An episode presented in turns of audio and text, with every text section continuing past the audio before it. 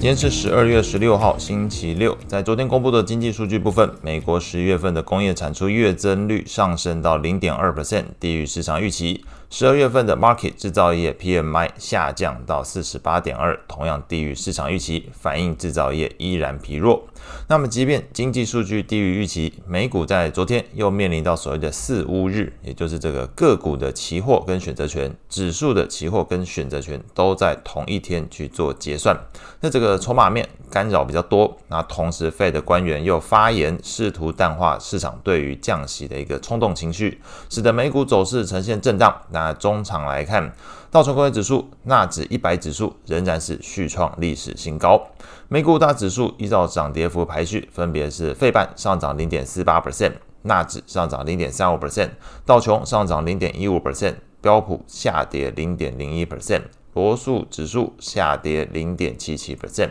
领涨股票包含 Costco 好事多上涨四点四五 percent，甲骨文上涨三个 percent，博通上涨二点一 percent。投资情绪的部分，恐慌指数 VIX 下跌一点二 percent，收在十二点三三。CNN 的恐贪指标状态维持在贪婪，那指标读数是有所下滑，从七十下降到六十七。类股部分，唯二上涨的是科技类股，上涨零点五 percent。非必需消费类股上涨零点二一 percent，整体盘面上来看，整个四五日或许使得市场资金是暂时中断对于中小型股的流入，那当然也不排除一个可能是直接在采取获利了结的动作，所以观察到罗素两千的 ETF 下跌零点八六 percent。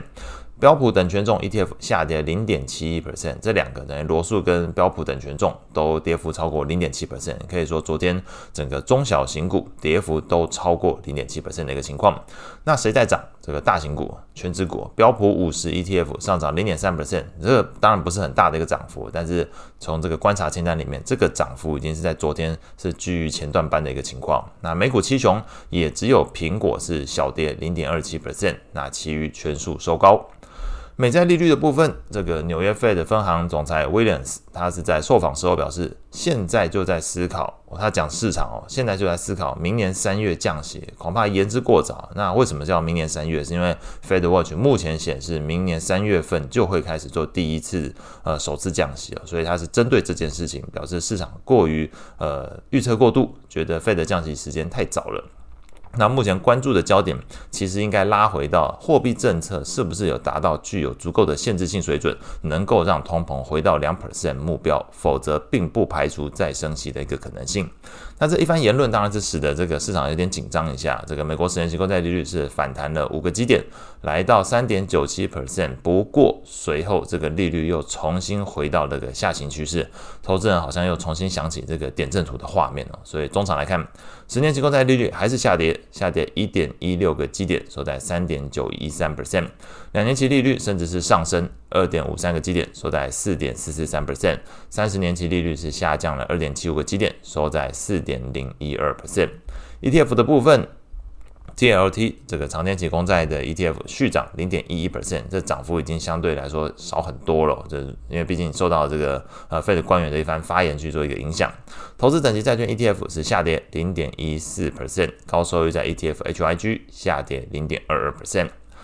外汇的部分，那昨天最大变动的或者是意外的，就是美元指数，昨天是一个反弹的情况，因为我们看这个利率其实没有说大幅度反弹哦，但是美元指数你看可能是这个跌升反弹，昨天是反弹了零点六四 percent，收在一零二点六一。主要货币之中变动最大的两个，分别是这个欧元跟英镑。那欧元是贬值零点九三 percent，收在一点零八九；英镑是贬值零点七四 percent，收在一点二六七。那欧元的部分贬值零点九三算是蛮大的一个变动。那当然除了这个短线技术面的过热啊，或者筹码面变动，从昨天公布的 PMI 数据来看，欧元区的 market 制造业 PMI 虽然维持在四四点二，不过是低于市场预期，而且是连续第七个月呈现萎缩，市场开始担心欧元区经济衰退的这个潜在性，看来是越来越大。那英国的部分同样也是这个架构，这个 market 制造业 PMI 下滑到四十六点四，低于市场预期，同样也被认为距离经济衰退恐怕并不遥远。所以这个英国跟欧元区恐怕这欧元区的感受度经济衰退的情况似乎比较强烈。那英国是相对紧追在后。后续一周关注的经济数据包含美国的部分。营建许可、新屋开工、成屋销售、PCE、耐久材订单，这都是在未来一周会陆续公布。日本的部分在礼拜二会有这个利率会议，所以有持有日元的人可能这一部分要稍微留意。CPI 的部分，三个国家会公布，这个加拿大、英国跟日本都会在下未来一周公布 CPI。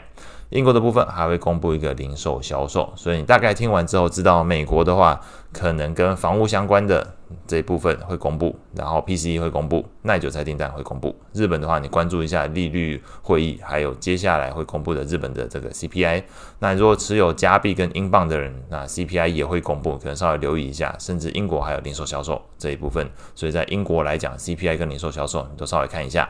以上是今天说内容，祝大家有美好的一天。